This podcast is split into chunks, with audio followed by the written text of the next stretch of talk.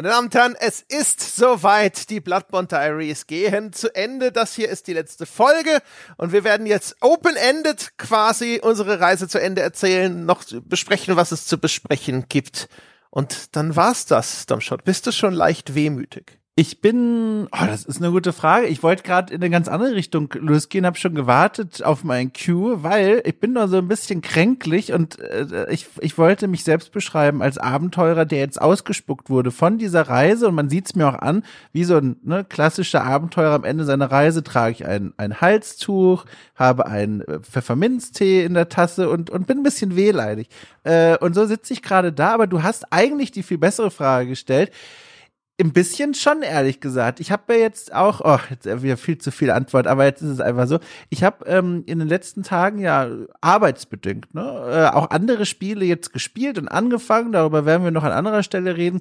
Und dann aber noch mal zum Auffrischen wieder in Bloodborne reingespielt und ich habe es sehr schnell gemerkt. Da stellt sich direkt so ein Gefühl von hm, Wärme ist zu groß. So ein Gefühl von auch Heimkommen ist falsch. Ein Gefühl, hier an diesem Ort, dorthin kehre ich zurück, da habe ich viel erlebt. Äh, Gutes wie Schlechtes, aber der Ort ist aufgeladen mit Erinnerung und in dem Sinne ja, ein bisschen Wehmut ist mit dabei.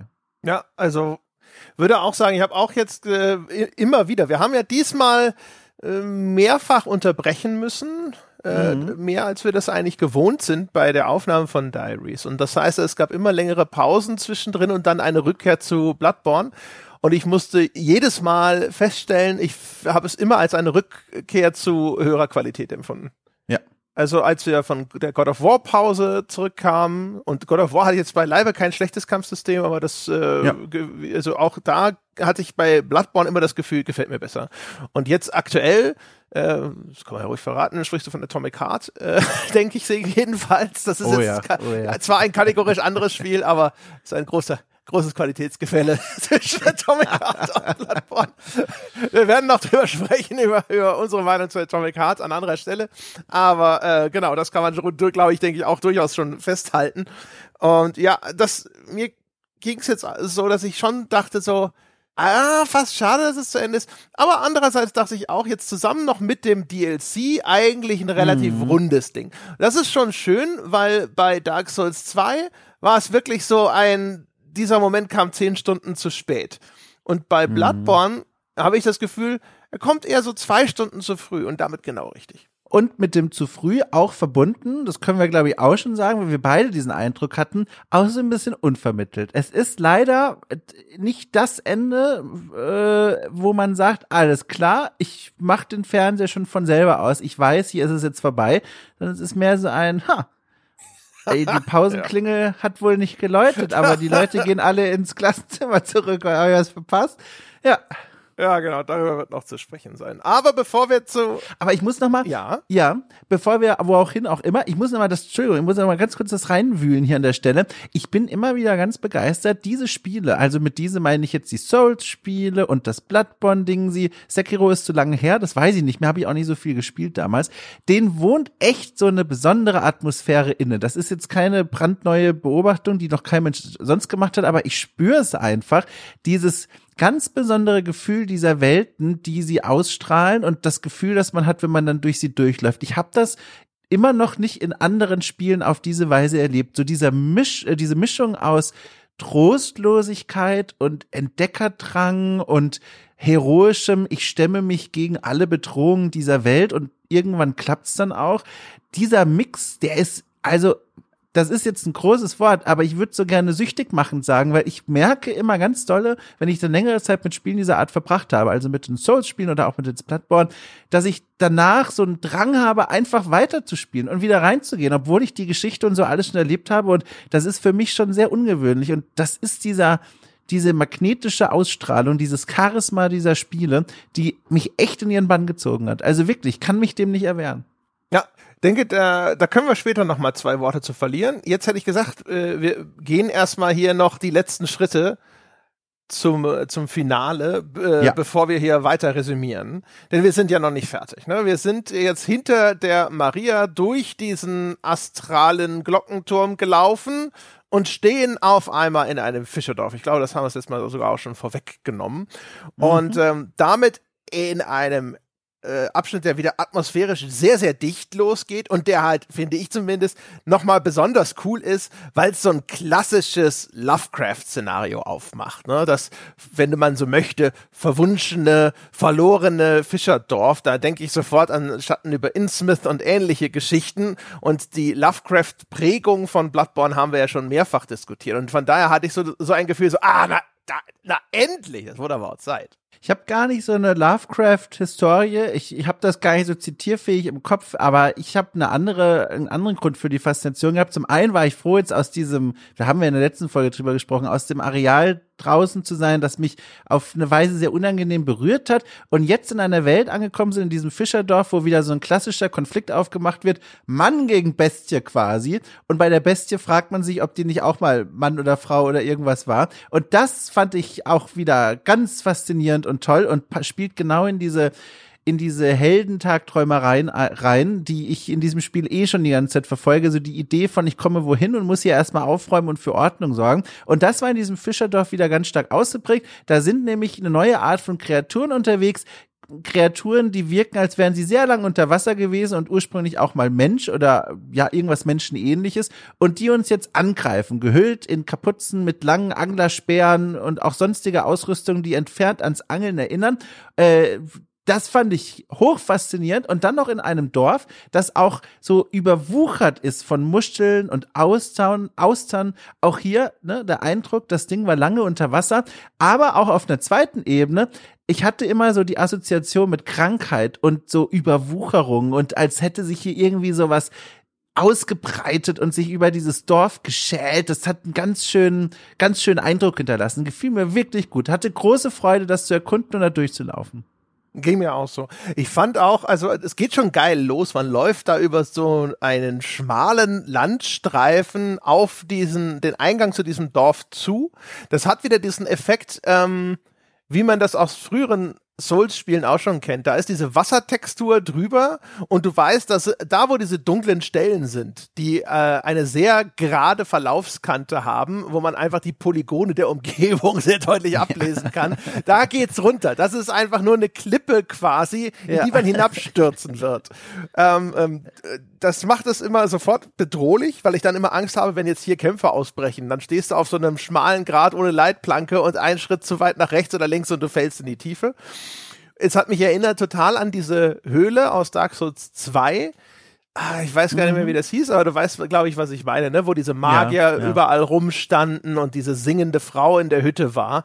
Und hier läuft man eben auch über so einen schmalen Streifen auf so eine Hütte zu. Das ist so das erste Hüttchen in diesem Fischerdorf. Das hat ansonsten keine Gemeinsamkeiten, aber ich musste total an diese, diese Anfahrt sozusagen auf dieses neue Gebiet da äh, denken. Das war toll, dass es auch so ein bisschen Regen durchpeitscht ist. Und das, was du sagst, fand ich halt auch cool, dass das Dorf den Eindruck macht, als hätte es eigentlich schon Jahrzehnte unter Wasser verbracht und sei jetzt vor mhm. kurzem wie ein Atlantis aus den Tiefen wieder aufgestiegen. Und es liegt insbesondere an diesen, ich habe das nachgeschaut, im Englischen sind es Barnacles und im Deutsch sind es Seepocken. Das sind diese seltsamen äh, äh, oh. Muscheln, die sich da überall festhaften, kennt man auch am, äh, am Rumpf von Schiffen und sonst ähnlichem. Ah ja. Genau, und die überziehen hier diese Häuser überall. Und Seepocken passt natürlich hervorragend zu deiner Krankheitsmetapher nochmal. Ja. Ähm, und finde auch, das wirkt. Es wirkt, als hätte das ganze Dorf so einen üblen Ausschlag oder sowas. Es wirkt aber ja. auch, äh, als wäre es halt eben die ganze Zeit unter Wasser gestanden. Und das passt mit der Lore, die hinterher erzählt wird, nicht zusammen klassisch, äh, neben dem klassischen Gegnertyp, der da vor allem rumläuft, ne, hab schon erwähnt, der, der etwas klein gewachsene äh, Mischwesen aus, aus Menschen ähnlich und Fisch. Buckelige Fischmenschen, ja, genau. Ja, genau. Mit den langen Anglerwerkzeugen gibt's zwei noch weitere Gegnertypen, die hier eingeführt werden. Einen fand ich toll, also aber auch schlimm, aber auch toll. Und der andere unbefriedigend und nervig. Und zwar erst, ich möchte anfangen mit dem tollen, so ein Riesenfisch. Ein, ein Riesenfisch, quasi der Riese dieses Dorfes, die tauchen auch später noch häufiger mal auf. Das sind quasi die Gegner, die in anderen Arealen auch mal ein Troll sind oder so. Ne? Also ein bisschen größer, hochgewachsen, schlagen ordentlich zu und haben einen Kopf wie so ein Hammerhai fast schon, aber wirklich eine ausgeprägte Fischähnlichkeit. Und das. Ja, so Vorsicht, Vorsicht. Hammerhai ist ja der, der so T-förmig ist. Und das sind sie ja gerade nicht. Aber war das nicht so? Nee. War, war, ich hab's nicht mehr genau im Kopf. War, war es ein Haikopf?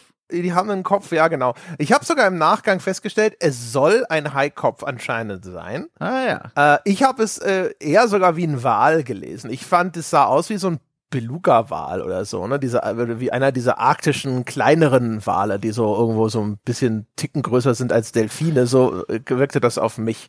Auf jeden Fall, die haben so einen so einen, so einen Kopf mit dieser glatten Schnauze und so den Augen, die so eher seitlich angeordnet sind und haben Zähne und tragen dann äh, so häufig so riesige Waffen auch mit sich. Also zum Beispiel das eine, das am gefährlichsten ist, hatte, also für meine Begriffe, hatte immer einen Anker dabei als mhm. hätte es vom Meeresgrund diesen Anker mitgebracht, um jetzt den Fischern im Dorf irgendetwas heimzuzahlen.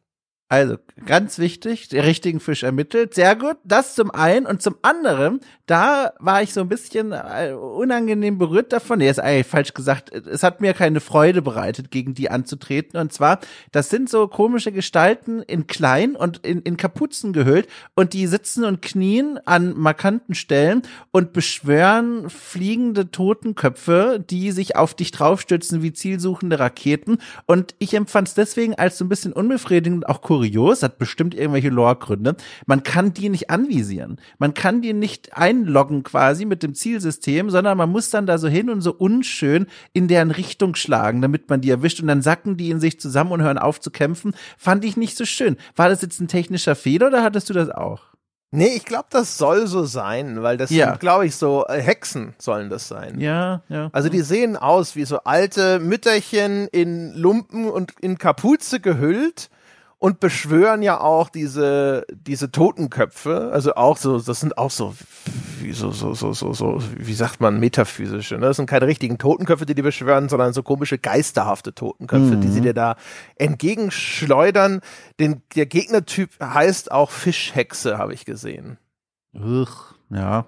Ja, genau. Und die waren so ein bisschen, also anstrengend, weil sie, sie sind wirklich ein Primärziel quasi, weil ich habe die Erfahrung gemacht, wenn die erste begegnet einen auf einem kleinen Marktplatz in diesem Dörfchen, wenn man so will, und äh, wenn man sie nicht ausschaltet, dann hat man wirklich Probleme, diesen Markt zu reinigen und zu räumen. Man sollte da schon zuerst hinstürmen und äh, dann eben die Tatsache, dass man sie nicht anlocken kann, fand ich so ein bisschen unschön. Ist keine keine große Kritik, aber ich mag das nicht. Wenn man die nicht an, anlocken kann und dann muss man so, so eklig in deren Richtung hauen und hoffen, man erwischt dann im, da, im Handgemenge, das ist immer ein bisschen unbefriedigend. Wo hatten wir das schon mal? Wir hatten das schon mal.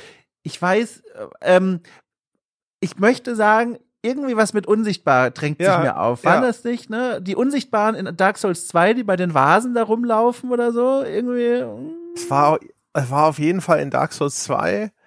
Ja. Und unsichtbar klingt richtig, aber mehr bringe ich gerade nicht zusammen. Aber ich weiß, wir hatten genau das schon mal, wo das Spiel ja. gesagt hat, nee, das Lock-on-Feature ist gerade leider nicht verfügbar. Bitte rufen Sie später wieder an. Mhm. Und wir haben es auch da schon gehasst, ja, und ich glaube, das war, äh, da war dieser Gegnertypus, diese seltsamen äh, Gegner, die bei diesen Fluchurnen waren, genau. Da, die Banditen waren das. Das waren so Banditen, Armbrustschützen, Nahkämpfer, genau. Ja, sowas. Und da gab es welche, die waren unsichtbar und die Unsichtbaren, die konntest du nämlich auch nicht aufschalten, genau.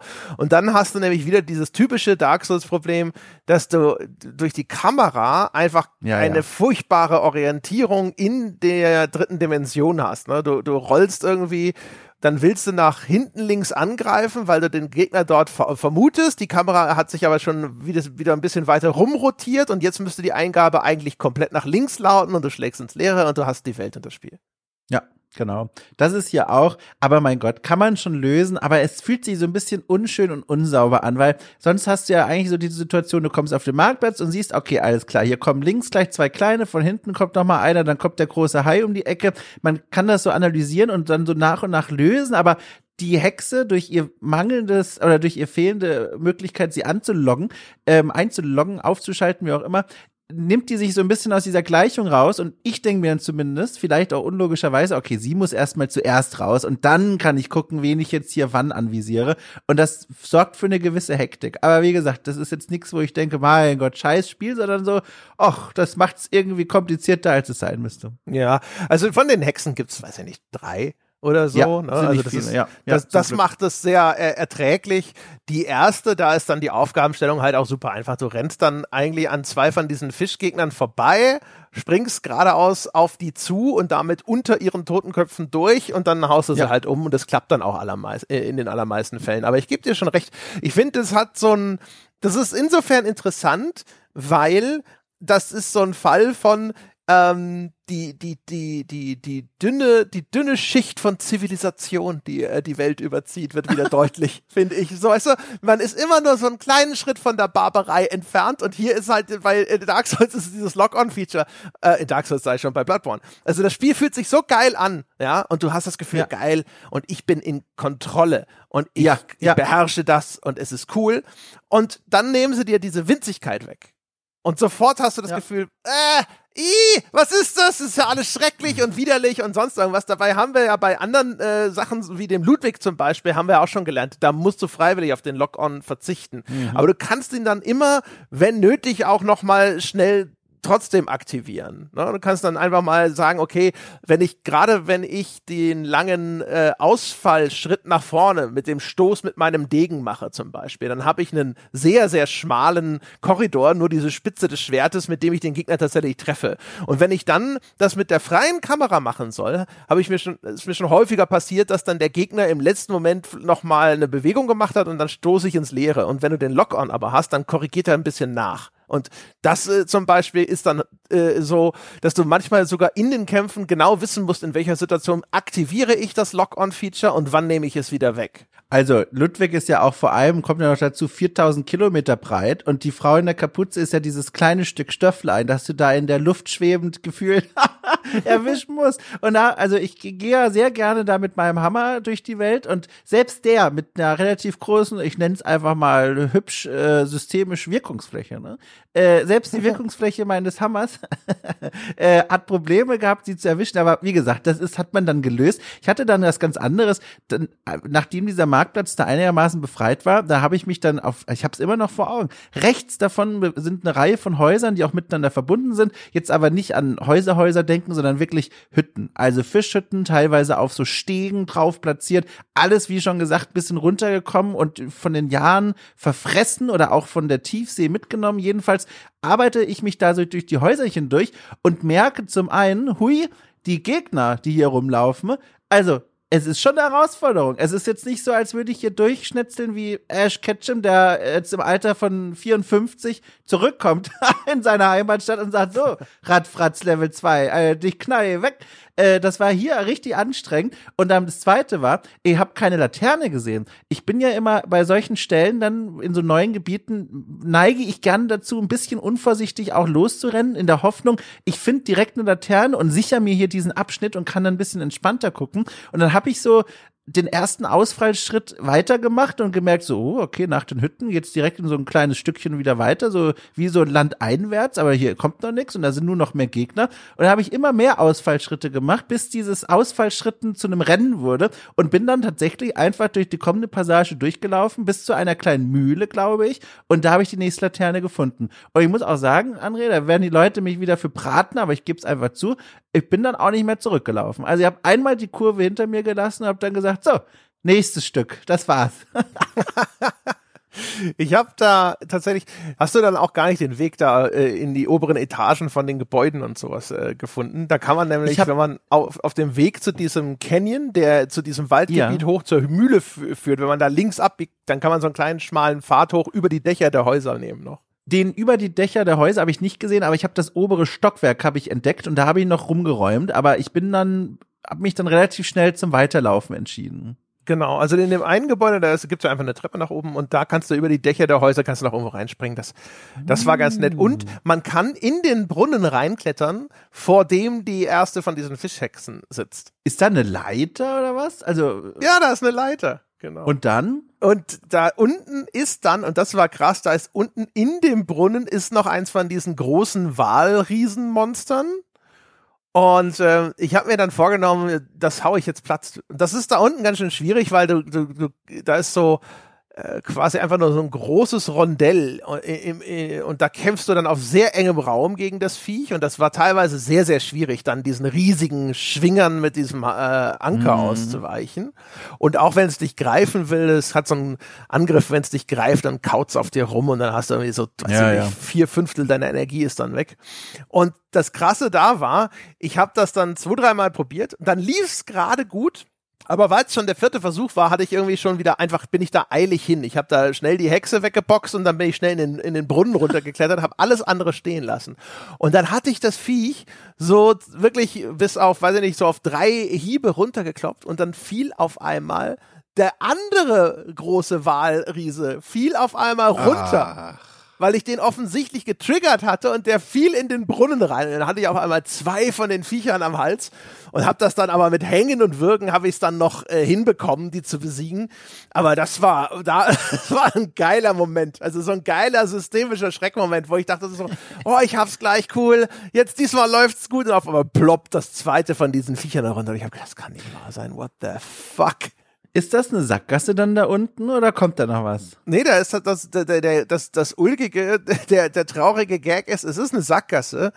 Ah. Da ist irgendein Item gewesen, ich will sagen, eine Waffe, die mich nicht mehr interessiert hat, weil was will ich denn jetzt hier fünf Minuten vor Schluss mit einer neuen Waffe? Das können Sie ja völlig vergessen.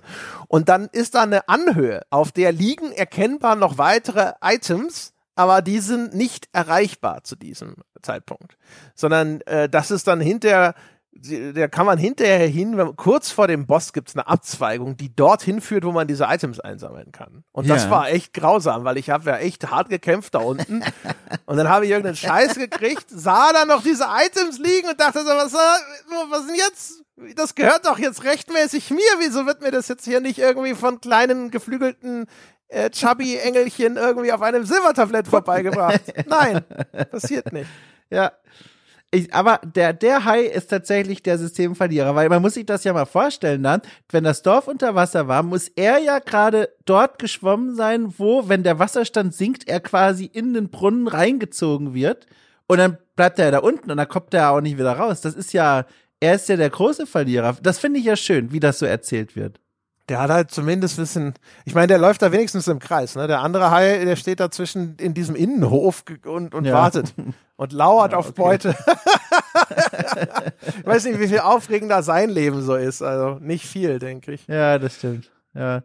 Ja, na, ja. und der, der Teil, wo du dann durchgerannt bist, das ist ja dann auch diese, diese Anhöhe. Das ist, da ist eine ganz schön knifflige Paarung, weil da ist nämlich ja, ja. nochmal mhm. so ein Riesen-Hai-Monster und eine von diesen Hexen und die steht auf so einer mhm. Anhöhe.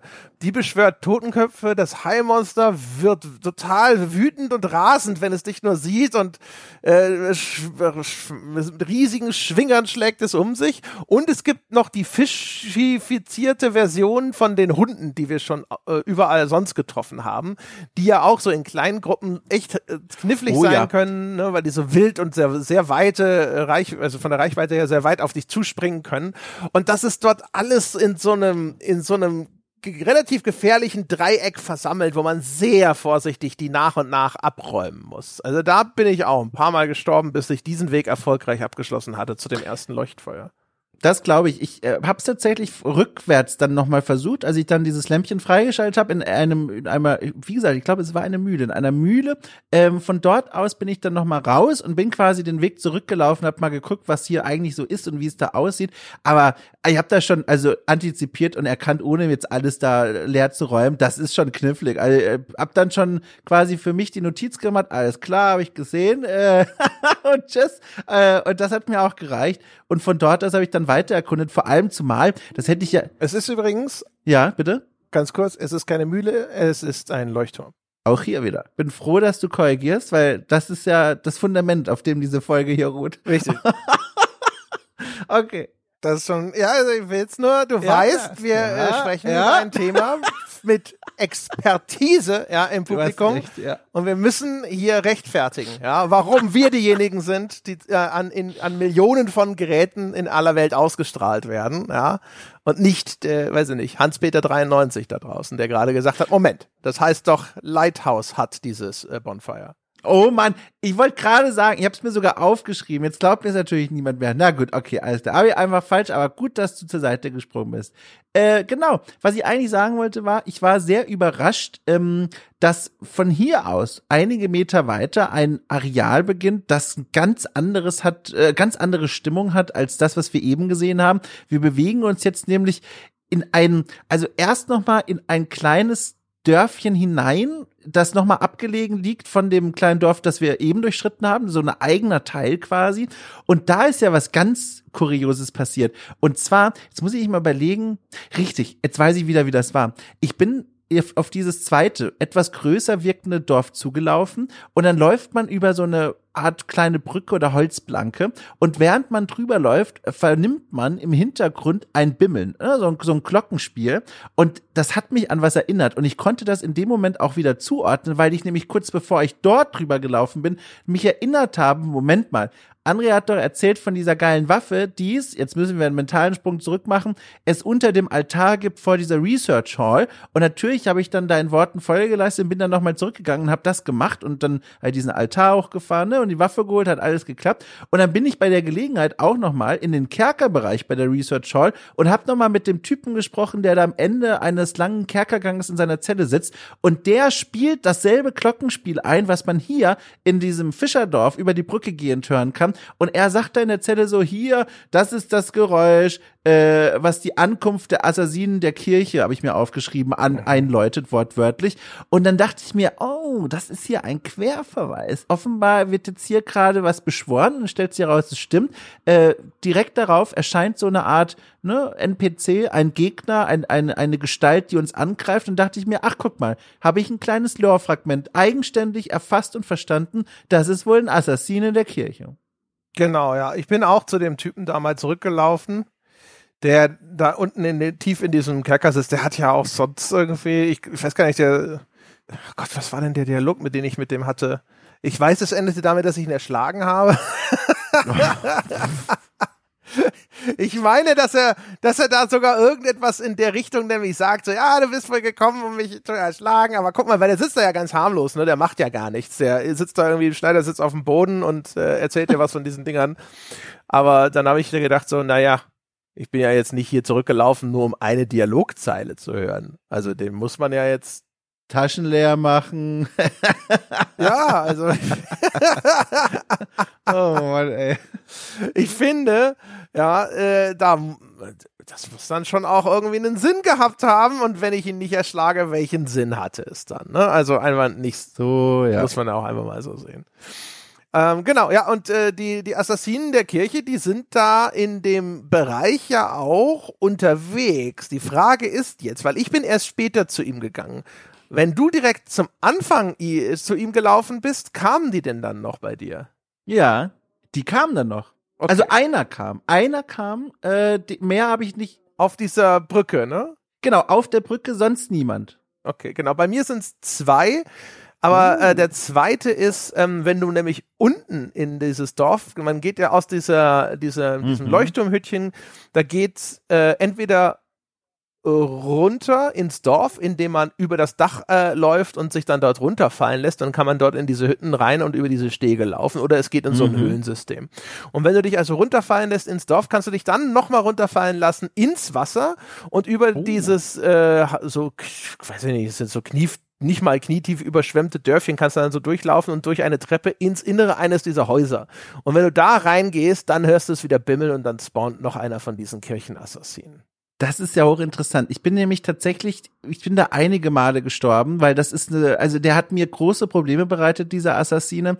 Ähm, und ich habe dann äh, geguckt, okay, vielleicht lasse ich ihn erstmal links, rechts stehen und lauf mal vorbei und guck, was da noch so kommt. Hab dann schnell gemerkt, das ist ja doch größer als gedacht und bin von diesem kleinen Dorfbereich dann tatsächlich ins Höhlensystem gelangt. Da kann man ja dann auch eine, eine relativ schnelle Abkürzung freischalten, die wieder zurückführt zu dieser Lighthouse hat. Und das war dann in Zukunft immer mein Weg. Also also in diesem Bereich war ich nur relativ kurz. Ich habe dann irgendwann geschafft, diesen Assassinen zu besiegen und dann habe ich für mich gesagt, alles klar, äh, Höhlensystem ist es. Ich möchte nicht mehr im Dorf rumlaufen. Mich hat es halt am Anfang total erinnert an diese, diese Glockenomas, die wir die ganze Zeit schon kennen.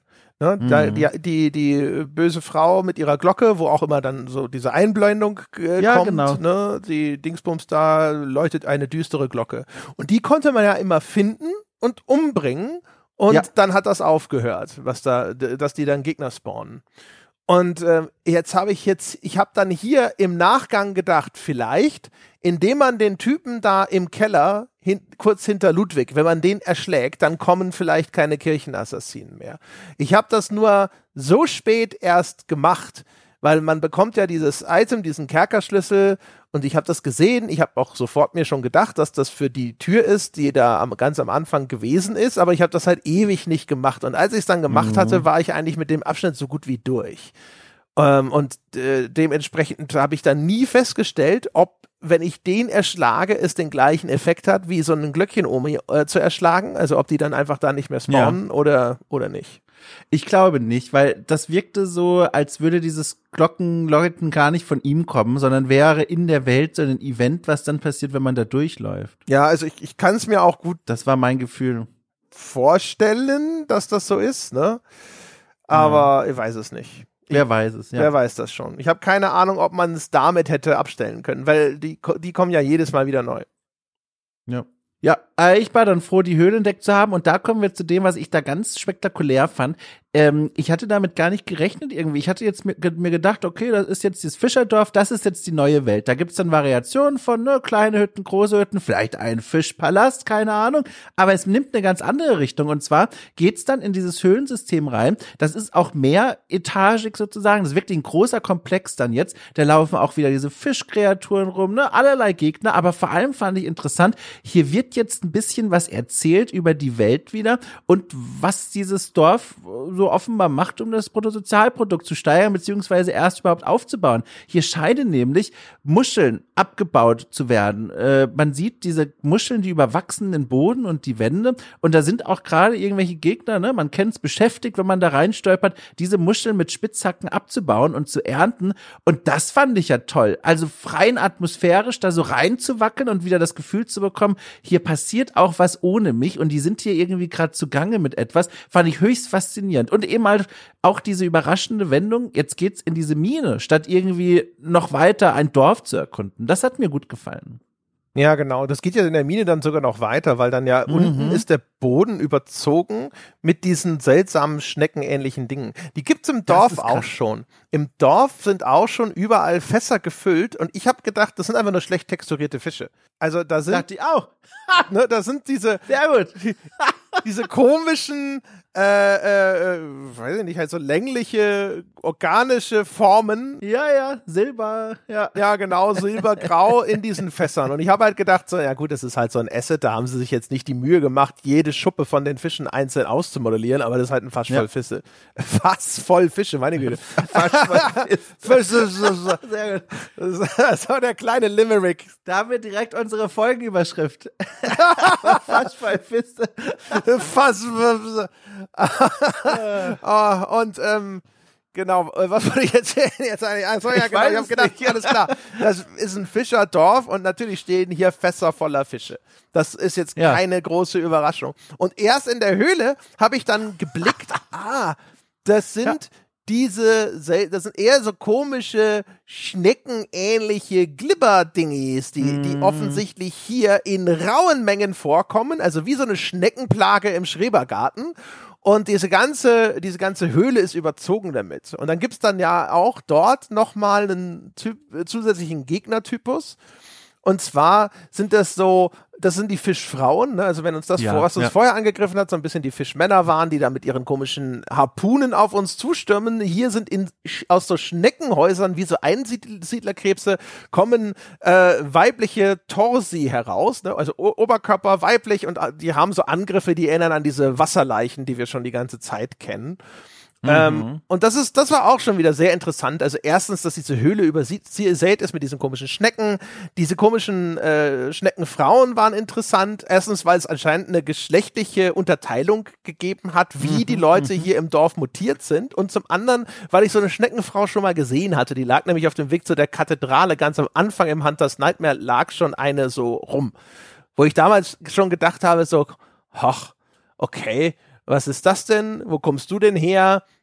ich hatte das Gefühl, ich habe auch schon mal so eine Schneckenschale woanders gesehen und ich dachte so, okay, ist das spiegeln die jetzt noch mal irgendwas? Ich habe mir schon gedacht, dass es irgendeinen Lore-Grund hat, dass das Viech da liegt. Ich wusste ja, aber nicht, äh, nicht welchen. Ne?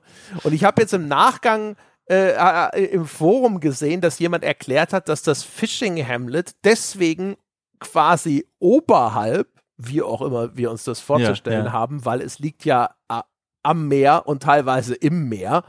Aber trotzdem, ne, die, die, die Logik ist, wenn da äh, das anscheinend, das habe ich nicht gesehen, das muss ich verpasst haben, anscheinend fällt diese Schneckenfrau mhm. vor der Kirche aus dem Himmel herab.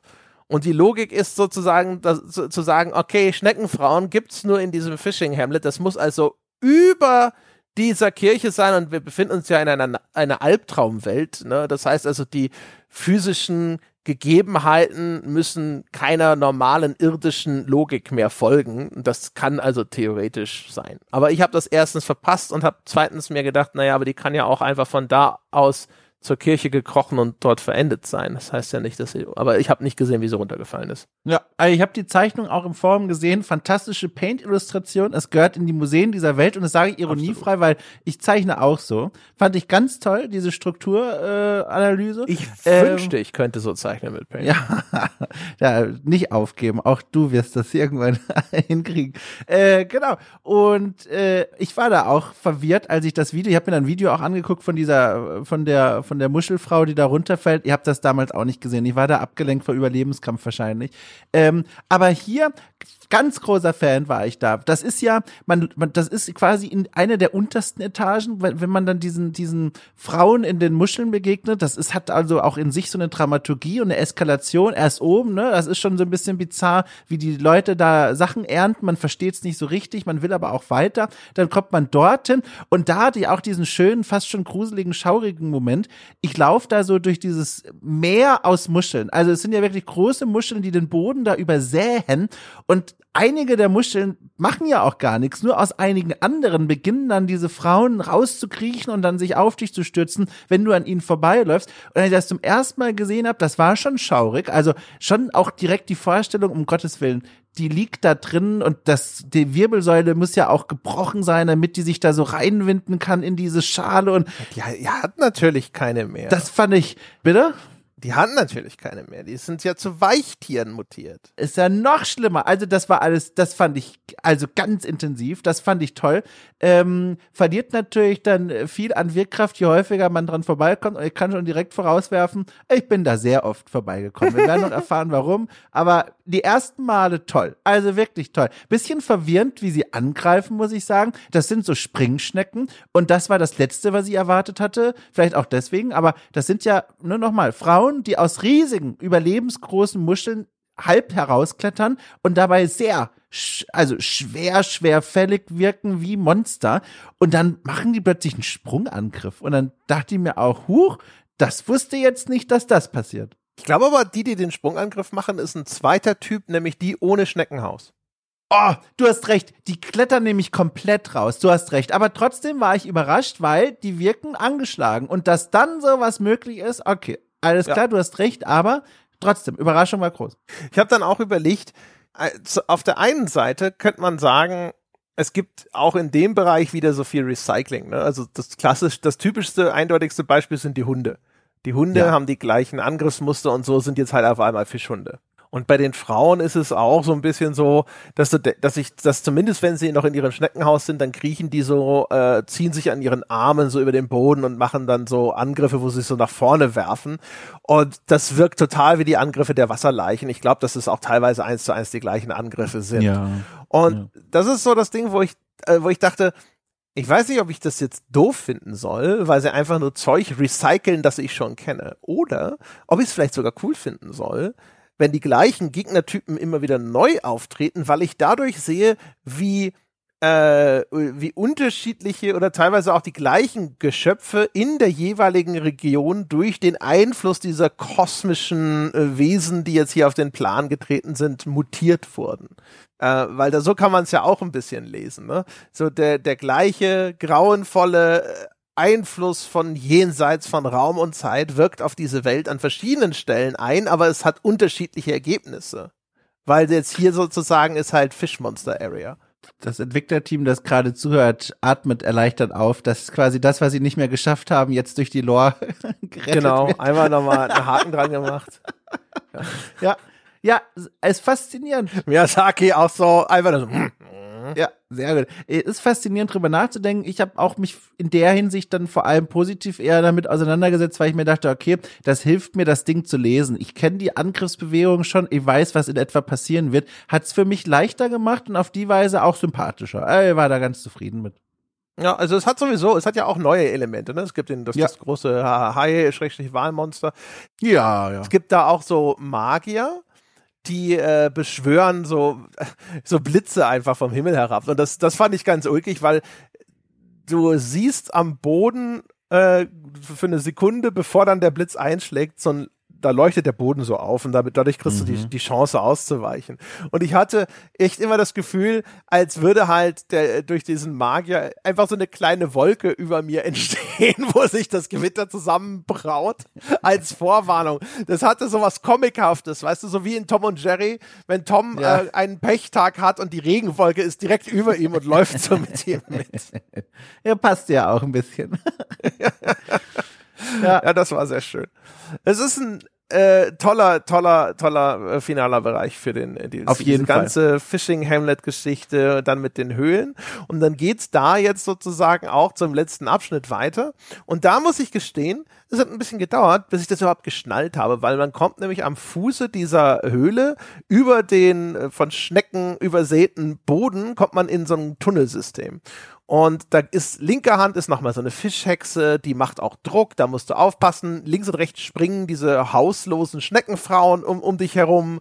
Es bisschen, du bist ganz schön unter Zeitdruck dich und unter Bewegungsdruck, ne? Nicht an einer Stelle zu verharren, wenn du das erste Mal da hinkommst. Und da gibt's einen Seitenarm, da guckst du runter und da siehst du ein weiteres großes, klaffendes, tiefes Loch und es ist alles düster und es ist spärlich beleuchtet und ich fand es extrem schwer abzuschätzen, wie tief ist das und ich hatte die ersten paar Male den Eindruck, nee, das ist tödlich, da geht's nicht weiter und bin da nicht lang. Um dann später festzustellen, doch, doch, André, da geht's lang. Genau, da musst du nämlich runter. Ich habe sofort gefunden. Es liegt daran, dass ich da vorbeikam, als ich gerade sowieso quasi vor, vor Gegnern davonrannte. Also da war wollte gerade sagen, die, die Dom Shot mit den Händen rudern und schreien. Ja. Rumlaufen Strategie. Oh Gott, oh, Schnecken. Ah!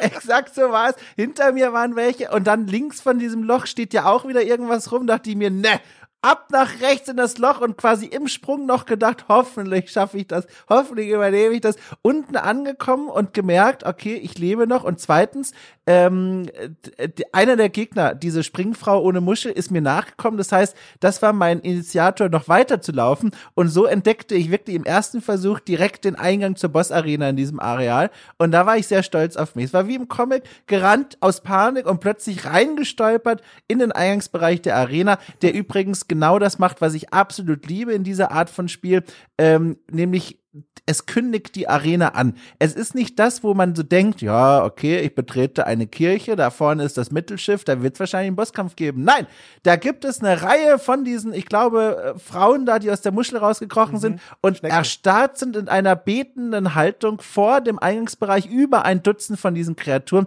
Ich musste sofort dran denken an meine immer noch liebste Boss-Arena in dieser Welt, ähm, und zwar in Dark Souls 1 vor Nito. Da gibt es nämlich auch vor der Nebelwand eine Reihe von Skeletten, Kinderskelette, also wirklich kleine skelettierte Kinder, bis hin zu erwachsenen Skeletten, die erstarrt sind in einer Anbetenhaltung. Da muss ich sofort denken, das war noch ein bisschen eindrücklicher, aber auch hier krass. Und da wusste ich, alles klar, hier wird's lang gehen. Ja, also krass, ich habe überhaupt keine Erinnerung, ehrlich gesagt, daran, dass, die, dass der, der Weg zur Nito Boss Arena in der Hinsicht geil war. Na klar, richtig geil. echt geil, gut. Das habe ich jetzt gerade komplett ver vergessen. Wenn ich dran denke, ich hätte gesagt, ja, da, da fällt man irgendwo, muss man irgendwo sich unter, irgendwo runterfallen lassen über so ein paar Ebenen und dann ging es da durch zur Nebelwand. Nee, das, ich habe nee, sonst nee. keinerlei Erinnerung mehr an, an den Weg von, äh, von dem Bonfire zu Nito. Hm. Aber das hier, muah, also auch das hier, Voll. also das ist im effektiv der Weg zum letzten Boss. Nicht der letzte Boss, den wir gemacht haben, aber der letzte Boss im DLC. Und ja. der Weg dorthin ist toll. Also wirklich diese Horden, ne, also weiß ich nicht, 40 oder so von diesen Schneckenkreaturen, die dort eben betend und sich von tief verneigend knien, ne, soweit das in der Schnecke möglich ist, äh, äh, in Richtung dieser Boss-Arena gewandt den Weg säumen. Ne? Und da gehst du dann in Zukunft auch bei jedem neuen Anlauf lang. Das hat schon was. Also da ne, Gänse, Gänsehaut TM, kann ich nur sagen. Super. Es gibt übrigens, kleiner Fun-Fact, gibt, also hab recherchiert, es gibt kein Achievement dafür, wenn man alle betenden Schneckenfrauen erschlägt. Ja, das kann ich bestätigen. Habe ich ausprobiert, Tiefenrecherche gemacht, gibt's nix. Fand ich schade. Ja, ja ihr habt ja auch alle ab. Ich, uns gibt noch nicht mal Seelen. oh Mann. Noch nee, nicht mal nicht. Seelen gibt's dafür, was ja nun wirklich, also das ist ja echt peinlich eigentlich, ne? Ja, aber ist natürlich wieder durch die Lore gedeckt, ne? Also seelenlos einmal. Die haben äh, Religionskritik auch. Gläubig, die zutiefst Gläubigen haben keine Seele, die sie abgeben können. wie mit den Rothaarigen, ne? Ja, Vorsicht. Also ich kann gerne Video kurz einschalten, um dir in Erinnerung zu rufen, was hier los ist. ja. ja, sagt man nur so. Ihr wollt ja nur einfach mal was zur Diskussion beitragen. ja, sehr gut. Ja. So, und jetzt ist da, jetzt, jetzt geht's hier rund. Willst du das erzählen? Also, das ist einfach fantastisch jetzt. Jetzt wird's toll. Jetzt wird's, also es war eigentlich bis hierhin schon geil, ne? Also der ganze, letzte Abschnitt fand ich war atmosphärisch stark, ja. hatte ein paar richtig knackige Herausforderungen, auch also ja. von den Gegnerkonstellationen, von den neuen Gegnertypen, die angeboten wurden. Äh, ich fand dieses ganze, die ganze Stimmung von diesem verwunschenen Fischerdorf fand ich toll die Höhle mit den äh, eigenartigen Schneckenfrauen und aber auch diesen ganzen, also stellt sich ja hinterher dann raus, das sind diese Parasiten. Ne? Hm. Äh, die ist es also offensichtlich, das werden wir jetzt erfahren, ist eines dieser großen kosmischen Monstren, wo ist hier hm. am Strand dieses Fischerdorfes vor einiger Zeit angespült worden und aus dessen Inneren stammen offensichtlich diese Horden von diesen kleinen schneckigen Parasiten, die wir, äh, die ich für Fische gehalten habe in den Fässern zu Anfang anfangen. Und die sind offensichtlich auch verantwortlich für die ganzen Mutationen im Dorf sozusagen. Und beim Betreten der Boss-Arena, dann läuft man erstmal auf einen großen Strand, auf eine Bucht hinaus und man sieht schon, da hinten liegt irgendwas und ich war am Anfang nicht mal so sicher, ist das eine Felsformation? Manchmal sind mhm. ja auch am mhm. Strand so ein paar Felsen, die so ganz flach aus dem, aus dem Sand emporragen, vom Meer abgeschliffen und dann stellte sich aber raus, nein, es liegt eine, eine riesige Tintenfischartige Kreatur am Strand, die angespült wurde. Also sieht aus wie so ein Riesentintenfisch, also wirklich gigantisch 20 Meter oder sowas.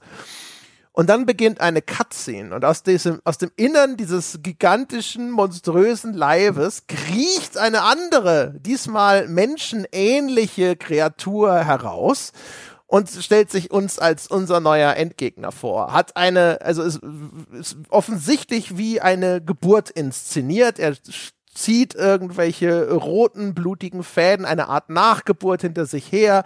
Er hat, äh, klappt, klappt eine Sense auf, die aussieht, als wäre sie aus Fleisch und Knochen und Metall zusammengebaut und er steht am Anfang ganz verloren und allein vor diesem riesigen blutroten Mond, der da über diesem Strand steht und ist dann als Endgegner heißt er auch der Orphan of Kos, also das der Weise von Kos, ne? Das quasi das, ja. das Kind von Kos ist hier äh, allein und zurückgelassen mit der toten Mutter nominell. Äh, wenn es da so eine geschlechtliche Unterscheidung gibt, was Geburten angibt, bei den, den Wesen, über die wir sprechen, steht er einfach allein und verlassen am Strand und ist in keiner guten Laune, als wir ihn treffen. Sehr geil gemacht. Ganz toll. Ganz toll. Ähm, also ich glaube, ich würde sagen, Top 3 sowieso, Gegnerdesign Bloodborne, vielleicht sogar auf Platz 1, muss ich nochmal drüber nachdenken, aber ganz toll. Ähm, was er da mitschleppt, diese Plazenta, äh, also morbide, bizarre, also echt völlig aus den Fugen gehoben, da nochmal so ein Bild zu zeichnen, fand ich sehr beeindruckend. Und was ich ja auch so so toll fand, das Spiel nimmt sich dann noch die Zeit und sagt nach der Cutscene, wenn dieses Wesen dann Richtung äh, fahlen Mond, Sonne, was auch immer über dem Meer schaut, es greift dich ja nicht an, sondern auch in den kommenden Fällen wird es so sein, es steht nur am Ufer und guckt hoch zu dieser Himmelsscheibe und erst wenn man nah genug rangetreten ist, da reichen schon ein paar Schritte weiter, aber trotzdem, dann wendet es sich dir zu und greift dich an. Und das hat dem Ganzen nochmal sowas Trostloses geben und sowas äh, Seltsames, Entrücktes. Und dann beginnt dieser Kampf und auch der Kampf, ich kann es direkt sagen, das ist, oh Gott, ich bin ja schon in den letzten Kräfte. Das war wirklich, also es war so toll. Es war genau das, was ich mir so gewünscht hatte und in der letzten Folge nochmal gesagt hatte. Das Gegenteil wie der Bosskampf gegen Maria. Chaos, Hochgeschwindigkeit, gleichzeitig auch morbide, weil diese Plazenta von ihm jetzt eingesetzt wird wie entweder eine Axt im Nahkampf oder so eine Art Bumerang-Sense im Fernkampf und mittlerer Distanz. Ein spektakulärer, auch wieder zweistufiger Bosskampf. Es hat mir sehr, sehr gut gefallen, auch wenn er für mich zu den schwersten Kämpfen im Spiel gehörte. Es hat sehr, sehr, sehr lange gedauert, bis ich da Land gesehen habe, wortwörtlich. Ich finde halt, diese Mischung, äh, die, wenn sie die gut hinkriegen, aus diesem melancholisch schicksalhaften, äh, mhm. dann das, das finde ich hat so eine ganz besondere Wirkung. Ne? Also der tut einem ja schon ein bisschen leid. Da steht ja, es quasi äh, frisch aus dem Mutterleib geschlüpft, ja, dem dem Tod noch mal ein Schnippchen geschlagen und dann kommen wir da lang und also man, ne, wie verloren und einsam der da am Strand steht, das ist auch diese leere, verlassene Bucht. Wir müssen davon ausgehen, der tote Körper seiner Mutter, seines Elterntieres äh, liegt ja. da neben ihm am Strand, ist nicht der beste Moment in seinem Leben und aber auch einer der ersten.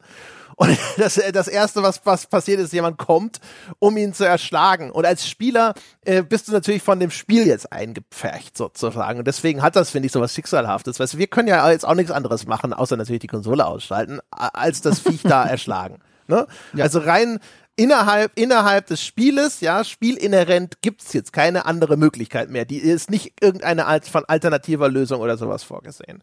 Und das heißt also, ja. unsere beiden Wege kreuzen sich an dieser Stelle und es geht nur, es gibt nur Tod und Verderben. Und das, das hat schon, finde ich, schon eine starke Wirkung in dem Moment muss auch sagen, so chaotisch dieser Kampf auch inszeniert ist, ich finde, er ist gut lesbar. Er hat eine ganze Reihe von Angriffen in beiden Phasen, aber es war nicht so wie bei Ludwig, wo ich mir manchmal dachte, ich verstehe jetzt gar nicht mehr, was auf dem Bildschirm passiert. Es ist einfach nur kreischendes Durcheinander.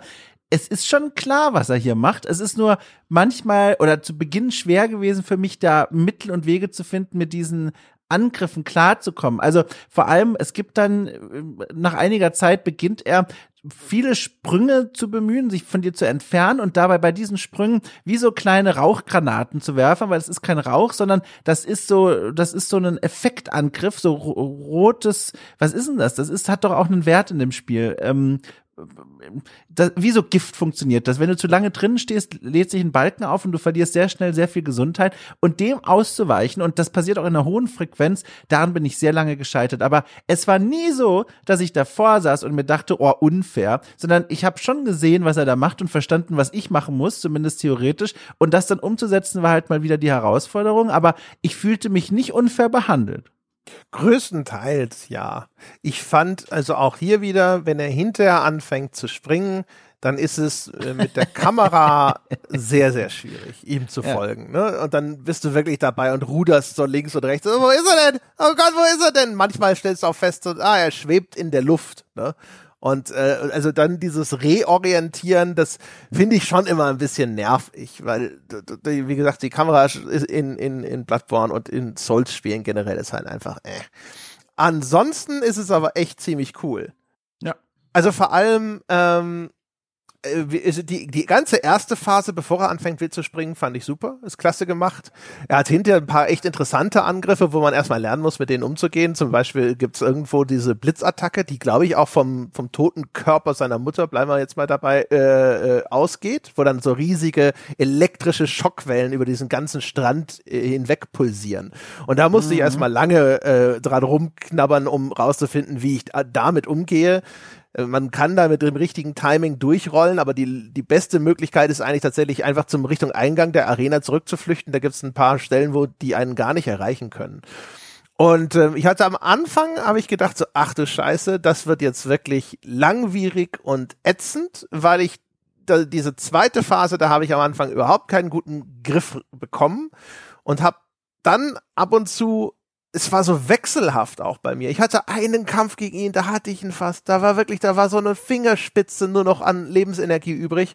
Und dann bin ich an einer Stelle so dumm übereifrig geworden. Und der ist ja auch einer, der ist wie die ganzen End Endgegner eigentlich jetzt nicht haben, die ist jetzt super aggressiv und schnell und mhm. kommt schnell an dich ran. Und wenn du dann nicht im richtigen Moment äh, versuchst zu heilen, bist du halt äh, geliefert. Und da habe ich mich auch so geärgert. Und dann dachte ich schon, oh Gott, das wird ganz schrecklich, bis ich den richtigen Kniff gefunden habe. Ich weiß nicht, wie es bei dir war. Möchtest du den Kniff noch verraten? Das kann ich machen. Ich, ich hatte es dir damals auch geschrieben, dass ich glaube, dass du vielleicht organisch sowieso direkt auf die richtige Fährte kommst. Einfach ja. wegen der Waffe, die du immer benutzt. Bei mir war es nämlich so, ich benutze äh, mein Ludwigsschwert eigentlich immer in der äh, einhändigen Version, weil ich dann schnell zuschlagen, schnell ausweichen und vor allem, weil ich dann diese Kontermechanik benutzen kann, in der ich mhm. inzwischen ganz gut bin.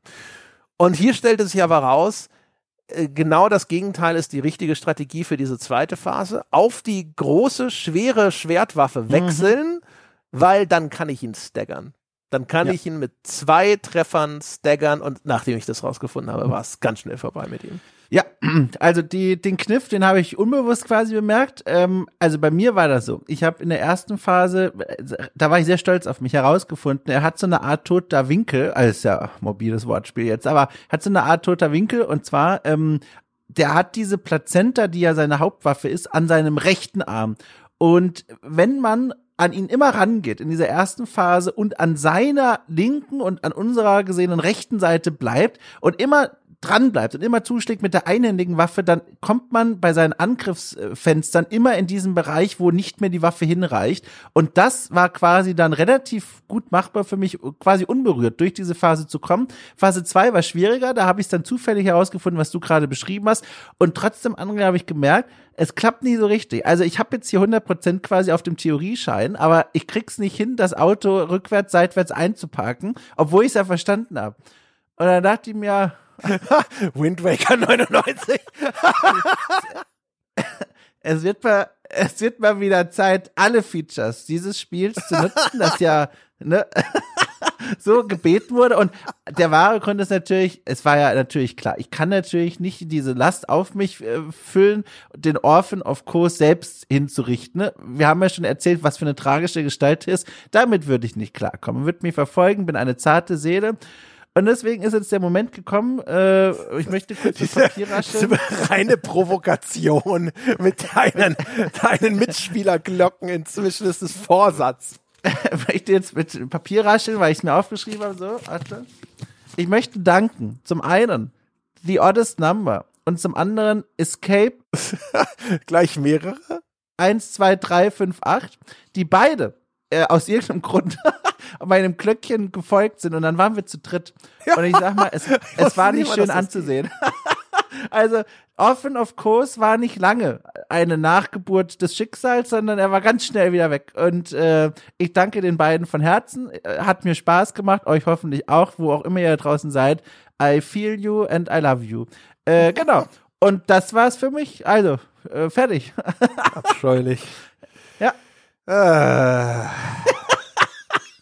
Ey, ich hab echt lange, nein, ich hab lange. Es, so. weißt, weißt du, das Ganze ließe sich, ließe sich nur noch perfektionieren, indem, wenn du den Nito-Pokal gewonnen hättest, weißt du?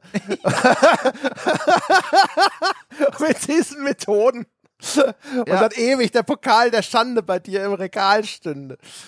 Naja. Ja, ja. Aber wie gesagt, ich möchte nochmal betonen, er hat meinen Soll geleistet. Wir haben uns mehrfach versucht. duelliert, bis ich, nein, bis ich dann die Erkenntnis hatte, ich will ihn ja gar nicht umbringen. Passt ja, ja gar nicht zu meinem Rollenspiel hier. Deswegen, ich rufe mir. Ja, na, ja, die ganze, ganzen 15 Folgen lang hast du nur von deinem Rollenspiel gesprochen. Ja, naja, also alle Karten lege ich ja hier auch nicht sofort auf den Tisch. das war so eher so dein Headcanon, ne? Das, ja, genau. Das ist eine sehr persönliche Sache, darüber spreche ja. ich eigentlich nie. aber jetzt habe ich sie aber offengelegt. Naja, jedenfalls. Und der Knaller ist ja, dann hat man das geschafft ne, und freut sich, aber jetzt es passiert nichts mehr. Es gibt keine Cutscene oder so. Es ist dann einfach erledigt, das Handwerk. Naja, also Ganz richtig ist das ja nicht, weil es gibt ja Was? sogar eine Cutscene. Aber halt eine Popel-Cutscene. Was ist denn die, die Cutscene? Die du hast die, oh, da hat jemand den, äh, den, den Geist im Wal nicht gesehen. Ah, Moment, das möchte ich kurz sagen. Ich habe ihn gesehen, aber ich habe keine Cutscene bekommen. Ich bin nämlich hingegangen und da ist nämlich nach dem Kampf, ich kann es beweisen, ich weiß, was du meinst, steigt so ein, so ein düsterer, dunkler Rauch auf von dem Leib der Toten, ich sage einfach mal Mutter. Aber ich hatte da kein, also, oder ich habe es übersehen, aber ich konnte nicht interagieren. Ich habe es angesehen, aber ich konnte nichts machen da. Doch, natürlich konntest du interagieren. Nämlich erschlagen, wie immer. Das oh. Schwert ist deine Zunge, ja, und du solltest einfach mal eine Runde mit dieser geisterhaften Erscheinung reden. Also da entsteht nämlich so eine komische, schwarze, rauchähnliche Figur, ja. die über dem, äh, jetzt über dem toten Leib von Koss liegt. Und äh, dann kannst du die natürlich auch noch erschlagen. Und dann kommt natürlich. Nightmare Slain diesmal, diese Figur löst sich in Rauch auf und dann kommt tatsächlich noch mal eine kleine kleine Cutscene, aber aber auch das ehrlich gesagt ist halt da, da sagt jemand, oh süßes Kind von Kost, du kehrst zurück in den Ozean. Ähm, was ist das andere, was es da sagt? Irgendwas mit einem A bottomless curse, a bottomless sea. Ja, genau. Of all that there is in Kent. Ah, hervorragend, vielen Dank. Dein, äh, dein Google Fuß schneller als mein Dokument, wie ich feststellen muss. ähm, genau, und das war's. Ja. Und also uns, ich nehme an, unsere Reaktion unterscheidet sich deswegen nur wirklich graduell und minimal. Ja. Ich habe das diese Cutscene gesehen und habe gedacht, okay, wo geht's weiter? Wen erschlage ich als nächstes? Und dann, dann stand ich also da und dann ist da nichts passiert. Und dann habe ich, da hatte ich für einen Moment diesen schrecklichen Gedanken, war das alles optional? war das alles, gab es doch noch irgendeine Abzweigung in der Höhle oder sonst irgendwo? Und ich habe das dann hinterher im Internet nachschlagen müssen. Weil ja. es wirkt nicht wie, das ist jetzt das Ende, Ende, finde ich überhaupt nicht. Aber stellt sich raus, das ist das Ende des DLC es beschließt halt auf so eine Weise das Ende der Geschichte dieses Fischerdorfes, ne? Weil hier hat ja quasi die ganze Plage angefangen und jetzt schicken wir das wieder hinaus ins Meer. Aber es mhm. fehlt natürlich dieser abschließende Moment, den wir bei 1 und 2 der Dark Souls Spiele halt immer hatten, wo man halt in der Cutscene gesehen hat, jetzt ohne da zu viel zu verraten, hier passiert was mit unserer Figur, die wir gespielt haben. Es ist schon klar, jetzt ist die Reise vorbei, beziehungsweise im New Game Plus geht's weiter. Aber hier ist so, naja. Und übrigens bin ich ganz froh, weil ah, ich, ich will, ich, ich verliere schon die Lust an meinem eigenen Satz. Ich wollte eigentlich sagen, äh, passt natürlich in mein Rollenspiel, dass ich ihn da nicht nochmal tatsächlich dann doch erschlagen habe. Aber wie gesagt, ich glaube mir selber schon nicht. Ich habe es einfach übersehen. Ich wusste nicht, dass man, ich wusste nicht, dass man zuschlagen kann. Ich habe geguckt, ob man X drücken kann, ging nicht, dann bin ich gegangen. ja, also ich habe, ja. das, ich finde, dass äh, das Erschlagen ja, von NPCs ist ja auch etwas, eigentlich, was dir äh, im Blut liegen sollte. Ne? Stimmt, in, in Dark Souls 2. So ja, in Dark Souls 2 eigentlich erst dieses Fass so richtig aufgemacht. Wir erinnern uns an den himmelblauen Pikenträger, den ich einfach nur erschlagen habe, weil er da stand, weil ich in dem Moment keine Kapazitäten mehr hatte, um Gnade walten zu lassen. ja, genau. Einfach nur so.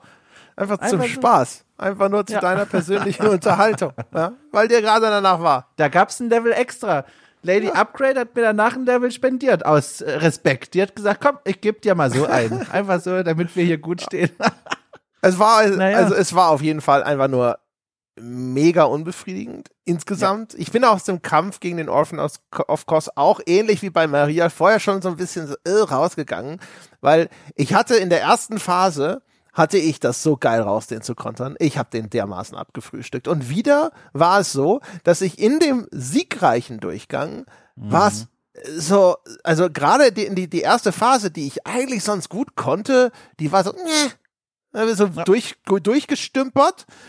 Dann lief es in der zweiten irgendwie einfach so im Mittelteil lief es nochmal gut aber dann auch am Schluss wieder scheiße, sodass du nicht mal irgendwie groß zufrieden raus, sondern der, irgendwann kippte er um und dann war es irgendwie vorbei und es fühlte sich irgendwie scheiße an. Ich hatte nicht das Gefühl so, boah, ey, habe ich jetzt aber, habe ich den Kampf geil gelernt, ich bin so viel besser gewesen, sondern ich hatte das Gefühl, ich hatte irgendwie mehr Glück als vorher. Es war einfach mhm. Kacke. Und das Schlimme war, der Durchgang, wo ich ihn fast hatte und wo es so ganz knapp gewesen ist, das war viel besser und war auch irgendwie 20 Versuche früher. Und dann kam auch noch diese, dieses, dieses Ende, das einfach sich überhaupt nicht wie ein Ende anfühlt, außer wie ein Ende zu diesem Bossfight, wie so eine Fußnote, so ein kleiner, äh, was ist es, ein Epilog, ne? Ja, Epilog äh, zu dem Bossfight. Mhm. Aber nicht wie Ende des DLC. Es kam ja nicht mal Credits oder sowas. Also keinerlei Finalität wird einem hier geliefert. Und äh, als ich dann hinterher festgestellt habe, okay, das war's und es gibt jetzt nur noch diesen einen optionalen Boss im DLC und das war's, da habe ich gedacht, so, boah, das, also so du geil ich dieses ja. Finale fand, die letzten zehn, zwei Meter waren lame. Ja, stimme ich dir zu, auch wenn du dir ja quasi dein Ende jetzt nochmal dann selbst geschrieben hast. Du hast ja nochmal die Reise angetreten in dein Home Turf und hast da nochmal genau. den Hammer rausgeholt. Das stimmt, aber wir, wir müssen ja vorher noch mal ganz kurz drüber sprechen, denn wir haben ja uns beide noch um den einen verbliebenen optionalen Boss in der Kirche gekümmert. So ist es. Das ist der, den du meinst eben, ne? Also das ist der, den ich jetzt äh, gemeint habe, der jetzt ja, noch im genau. DLC ja. ist.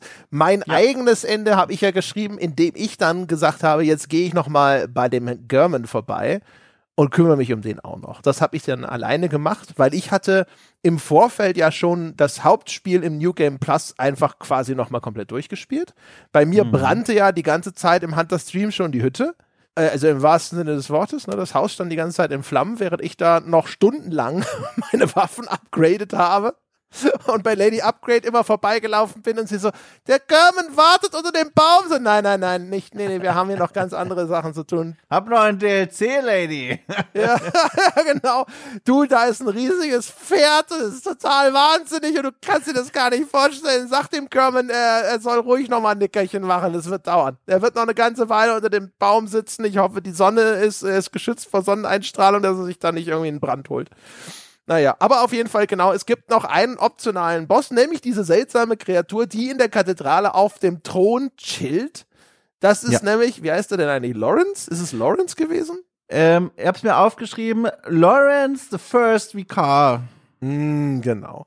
Also da, wo wir nämlich gegen die Amelia, die Vikarin Amelia gekämpft haben, da gibt's jetzt also nochmal ihren Vorgänger oder Vor, Vor, Vor, Vor Vorgänger, den, den Lawrence äh, zu bekämpfen wenn man da nochmal vorbeischaut, jetzt ja. rückwirkend mit, was ist es, das braucht man eigentlich, das, muss man den Kost dafür abfertigen? Ich weiß gar nicht mehr, welches Item man brauchte, um den zu aktivieren. Nee, du brauchst, du du brauchst einen Schädel. Jetzt muss ich überlegen, woher kommt denn jetzt der Ach, das ist der Schädel, genau. Das ist der Schädel von dem Aufzug. Der Aufzug, wo ich dir ah, gesagt ja, genau, habe, richtig. genau, da gibt's ja. die Kanone und den Aufzug, da kannst du runterspringen und den Aufzug hochfahren lassen und dann ist nämlich auf dieser zweiten Ebene, da ist der Schädel von Lawrence, den kann man da einsammeln, genau. genau. Hinter dem Ludwig, auf dem Weg zum, zur Research Hall. So war das, genau. Ja, genau. Da gehen wir da hin. War für mich nochmal ein schöner Moment. Eigentlich der, das schönere Ende des DLCs, weil wir erinnern uns, vor, vor langer Zeit habe ich diese Kathedrale, den Eingang schon gesehen im Hunters Nightmare und bin da nicht rein, weil ich mir dachte, nee, also da muss ich an diesem äh, axtschwingenden Riesen mit Tentakelgesicht vorbei. Nein, danke. Und jetzt bin ich da rein und dann sah ich ja dann dieses Wesen, darüber hatten wir auch schon gesprochen, dass da dieses Feuerwesen, das da thront auf diesem, auf diesem Altar äh, und äh, also nicht thront ist das falsche Wort, es liegt dort. Ähm, eine Mischung aus entspannt und verstorben und brennend und äh, dann bringt man da diesen Schädel hin, der offenbar dieser Kreatur gehört. Das stellt sich nämlich heraus, das ist der Lawrence, der First Vicar, ne, äh, ein ganz hohes Tier gewesen. Den Schädel von seinem Altar haben wir ihm mitgebracht. Dann erhebt er sich, als hätte er Kopfschmerzen und beginnt dann nochmal den Kampf mit uns. Und ich muss aber sagen, ein ziemlich unspektakulärer Kampf. Das Moveset ne, ist quasi ident, ident, ident mit, äh, wie heißt es nochmal? Jetzt sprichst du das Wort aber erst noch ganz aus. Ident gibt es, oder? Ident, naja gut. Nein, Ident gibt es nicht, das ist eine Abkürzung. Identisch, alles klar. Also es ist identisch mit? Mit äh, wahrscheinlich, weiß ich nicht, was meinst du denn? Cleric Beast oder Vicar, ja. Ja, genau, danke. Äh, identisch mit dem Cleric Beast und war damit auch wieder, also einfach zu Zumindest erledigen in Phase 1, ne? Also es gibt ja dann, das also das mit dem Lawrence ist eine ganz ruhige Geschichte. Ich bin da ja hingegangen, hin, äh, nach dem, nachdem der Orphan of Course platt gemacht wurde und habe gesagt, so, ich guck mir den mal an. Und dann habe ich dir geschrieben, so, ja, das ist auch, da, da, ich glaube, der ist easy. Ich habe den zwar noch nicht, aber ich war da gerade, hat zwei Versuche gemacht. Das war, äh, das sieht super easy aus. Lass den halt noch platt hauen. Einfach so, ne? Ist eine reine Formalität. Und dann bin ich, wie ein Vollidiot, 20 Mal in Folge bei diesem scheiß Endgegner gestorben. wegen seiner zweiten Phase. Der, der, der Lawrence, der bricht dann irgendwann quasi in der Mitte durch und ist mhm. dann nur noch sein Torso und kriecht dann über den Boden und zieht so einen Schweif aus Lava hinter sich her, also als ob die Lava wie Blut aus seinem Körper strömen würde. Und der kann dann so Lava mhm. spucken. Äh, und der hat so eine Attacke, wo er quasi so endlos fuchtelnd nach vorne kriecht. Und wenn er dich da trifft, dann haut er dich platt. Du liegst also quasi gestunt flach am Boden und dann drischt er einfach weiter auf dich ein und du bist, also du bist halt einfach tot. Ja. Das war's. Ja. Und ja. ich, ich ich habe das, ich bin da jedes Mal reingelaufen in diese Attacke. Es lief gut, es war überhaupt kein Problem, alles easy und auf einmal war es vorbei. Und ich habe ich hab gedacht, das kann nicht wahr sein. Es kam mir immer alles easy vor, gerade weil er ja nur noch über den Boden kriecht und du musst halt schauen, dass du dich von der Seite an ihn ranpirschst, musst diese Lava ein bisschen umgehen. Ich hatte ja 24 äh, äh, Health mhm. Potions, die ich mitgenommen habe durch diese Bonusrune, die ich da hatte die mir alleine vier zusätzliche gegeben hat. Ich könnte, ich hätte, glaube ich, bis auf 27 oder was auch immer hochgehen können. Ich hatte aber noch andere Bonusrunden für äh, Stamina und so im Einsatz. Es wirkte so easy. Und dann hast du ja auch noch irgendwann geschrieben, so, ja, ist alles cool, ich hab den auch versorgt. Und ich dachte, what the fuck?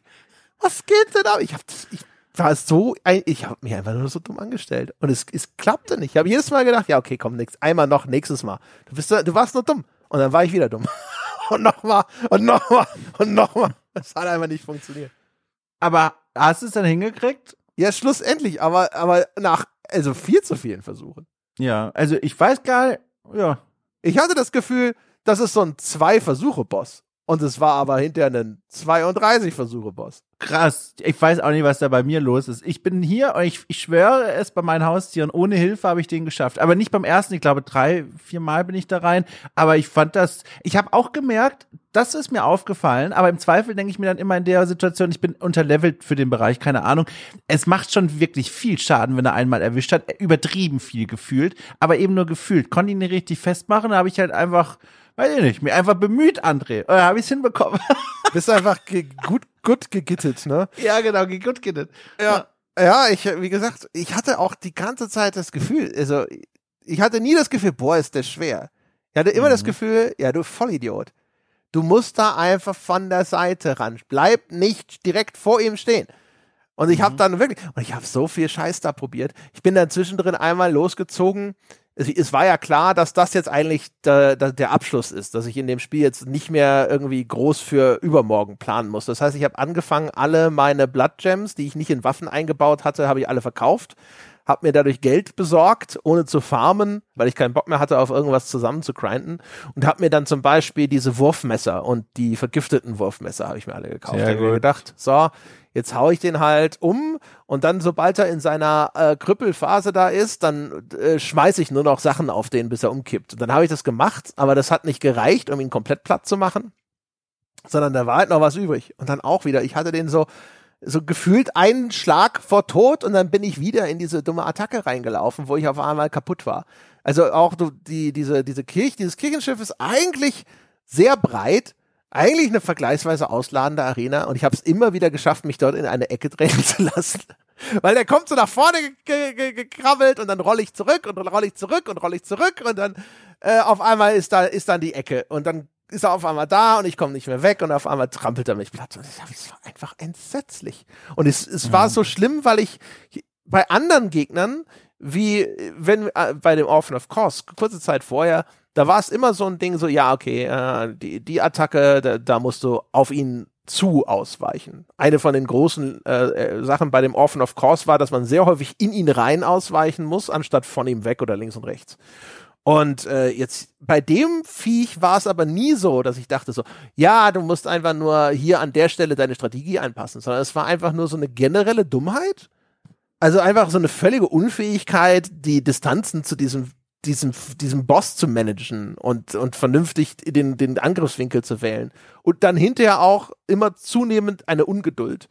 Dass ich dachte mhm. so, ja, komm, da, da kann ich ihm doch noch einen Schlag reinwirken. Und das ist ja immer scheiße, wenn du bei den Souls-Spielen ja. in diesem Geisteszustand bist, wo du nicht drauf warten kannst, bis der wirklich der safe Moment da ist, sondern du denkst, ja komm, da, da kann ich noch mal einen, einen Treffer kann ich hier noch landen und dann auf einmal ja. bist du tot. Na gut, also schwierige, also auch, ich denke immer noch an den Kurs, schwierige Geburt, aber geschafft. Und dann aber, und da freue ich mich ja für dich, hast du ja dann doch noch das Erfolgserlebnis ja. geholt, direkt vor der Aufnahme. Und das sagt mir ja, so schwierig kann es nicht gewesen sein. Da freue ich mich richtig für dich. Ja, genau. Und das ist jetzt so der, der, der das war der krönende Abschluss. Ne? Also ich hatte ja, wie gesagt, ich hatte mich ja bis zu German hingespielt. Der German wartet schon seit Tagen, Wochen unter seinem Baum, dass ich endlich mal Zeit für ihn finde. Und jetzt habe ich kurz vor der Aufnahme, also äh, ich hätte, ich hatte eigentlich, hatte ich mir vorgenommen, ich wollte ihn gestern äh, ihn quasi mit gebührendem Vorlauf wollte ich den abservieren. Und dann habe ich mit dem Lawrence so viele Probleme gehabt. Und es hat gedauert und gedauert. Und als ich dann mm. endlich fertig war, hatte ich keinen Bock mehr. Und dann äh, war es so heute so, dass ich dann hinterher gedacht habe, so komm, jetzt machen wir wenigstens noch irgendwas Nettes draus, ja, noch als kleines Gimmick und hatte noch auf Twitter gesagt, so ich jetzt noch 45 Minuten, bis wir aufnehmen und jetzt probiere ich den German nochmal im New Game Plus. Das wurde uns ja vorgeworfen, dass wir durch unsere, äh, unser Rollenspiel, ja, durch die, durch feige Antwort, ja, ist schon okay, bring mich um, sozusagen, dass wir uns dadurch einem Bosskampf entzogen haben. Und jetzt habe ich gedacht, so, jetzt ist, bin ich ja quasi so weit, es ist nur noch einen Knopfdruck entfernt. Jetzt gehe ich also nochmal zum German hin, der German fängt wieder an, so, ja, ich kann dafür sorgen, dass du jetzt hier in Frieden aufwachst, ich muss, du musst mir nur dein Leben überantworten und diesmal habe ich gesagt, ne, ne, habe ich gesagt, German, diesmal nicht. Ich habe das letzte Mal gesehen, wie das läuft. Ja, da bin ich einfach friedlich im Sonnenschein aufgewacht. So geht das nicht. So geht dieses Spiel für mich nicht zu Ende und hab, hab also abgelehnt. Und dann kam der Bossfight und jetzt äh, habe ich, ich habe echt gedacht, so 45 Minuten für äh, so diese finalen Bossfights ist schon ganz schön knapp bemessen. Also wenn ich die gleich die gleiche Challenge beim Orphan of Course hätte ich verloren, habe ich länger gebraucht. bei Lawrence hätte ich auch verloren, hätte ich länger gebraucht. Und bei Ludwig hätte ich sie auch verloren und hätte länger gebraucht. Maria war vielleicht in dem Bereich und diese Living Failures. Und ansonsten ja. überall äh, garantiert zwei, drei Stunden oder länger. Und äh, die Menschen haben an dich gedacht übrigens, ne? Die haben an dich geglaubt. Um das vielleicht an der Stelle kurz einzuweben, du hast ja eine Umfrage gestartet. Äh, ich habe es hier gerade vor mir. 276 Leute haben abgestimmt. Du hattest zur Auswahl gestellt, also auf die Frage, ob du den Ollen German schaffst. Äh, klar, nie und nimmer oder ger was für all jene, die nicht wissen, um was es geht. Und da haben tatsächlich 51,1 Prozent gesagt, klar, das schafft der André. 20,3 Prozent nie und nimmer. Da habe ich übrigens mit abgestimmt, einfach nur, ne, um dich zu fordern, um dich ein bisschen anzustacheln.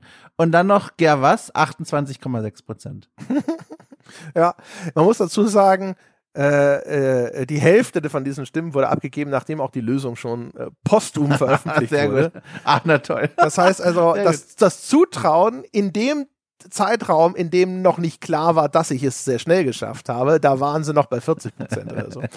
äh, wie dem auch sei, also äh, erster Versuch, zack, weg. Ja. Einfach gebügelt, den German. Den habe ich überfahren wie ein Auto. Es war, als wäre er irgendwie mit seinem Rollstuhl über die Autobahn gejuckelt, nachts um drei, wenn alle 300 fahren mit ihren Lamborghinis und genau auf die falsche Fahrbahn geraten. Also, das war wirklich ein Trauerspiel keine Chance. Nicht mal, nicht mal ein bisschen. Ich habe auch, das ist so ein Ding, ich hatte das Gefühl, dadurch, dass ich jetzt den DLC vorher noch in mich aufgesogen hatte, also mhm. mit all mhm. seinen Levels, mit all der äh, Erfahrung, aber auch mit äh, all den Seelen und sonst was, die das bedeutet. Äh, man, man, merkt das ja häufig. So, so, du landest die ersten paar Treffer und du denkst dir schon so, okay. Ne? Gut, ich ja. muss dazu sagen, so ging es mir mit dem Lawrence ja auch. Aber Lawrence auch gedacht, nein, das wird jetzt aber heute eine Freifahrt werden. Aber beim German, äh, da war es dann genauso. Ist halt auch so ein einziger Gegner, ein humanoider Gegner. Das ist genau die Sorte, auf die ich jetzt so richtig geeicht bin. Ne? Klar ja. lesbare Silhouette, typische Angriffe, erinnert sehr an diese Hunter, ist ja logisch, ist ja German the First Hunter. Er ist ja der erste Hunter der Healing Church gewesen und das ist genau das Angriffsmuster, wo meine, meine Konterreflexe jetzt auch wirklich maximal ausgebildet sind. Und ich ja. habe ihn da so dermaßen die Ohren lang gezogen. Ich gratuliere, ich habe mir ein Video angeguckt, also nicht dein Video, sondern auf YouTube halt irgendeins und ähm, hab mir das, um mir nochmal einen Eindruck zu holen. Und ich glaube, das ist einer dieser Kämpfe zu dem Zeitpunkt, wo, wo du ihn dann bestritten hast, äh, wo er seine Dramatik zieht aus der Tatsache, man kämpft halt jetzt gegen German und äh, er hat, finde ich, seine Bewegung, so ein Angriffsmuster, die haben was, was schon beeindruckendes. Er wirkt, also ich musste, äh, jemand in den Kommentaren hat es auch geschrieben und das konnte ich dann auch nicht mehr loswerden. man meint wirklich mit hier einem Hunter zu kämpfen, der seine beste Zeit schon hinter sich gelassen hat, aber man erkennt in einigen der Angriffen immer noch so eine alte Eleganz. So, so, so es gibt so einen Wirbelsturmangriff, auch die Art, wie er sich bewegt. Es ist relativ langsam und auch fand ich beim Zusehen gut zu lesen, was er so plant, aber es ist irgendwie schön auch zu betrachten. Man merkt, finde ich, und das ist ja dann wieder cool designt, man hat es hier mit einem alternden Hunter zu tun und das gibt dem, glaube ich, seinen Reiz, diesen Kampf. Ja, er hat hinter, in seiner letzten Phase hat er dann auch so ein, so Anime, Anime-mäßig, ne, so eine, so eine, ja. äh, da wabert so Energie um seinen Körper herum. Ja. Ne? Dann hast du das Gefühl, da ist so wie so ein Dragon Ball-Charakter, der sich gerade aufgeladen hat. Das ja. ist schon nice. Also die, diese, die, das Schöne ist die Musik, das ist so ein äh, Violinenstück ja. im Hintergrund, das ist toll. Da ist dieser, wir haben ja schon das letzte Mal drüber gesprochen, als er uns noch friedlich enthauptet hat, ne, auf dieser Wiese voll mit diesen weißen Blumen, der riesige Mond, der da am Himmel hängt und dann German mit seiner, mit seiner Sense, der wie der grimme Schnitter da auf dich losgeht. Das war schon, also inszenatorisch war es sehr cool.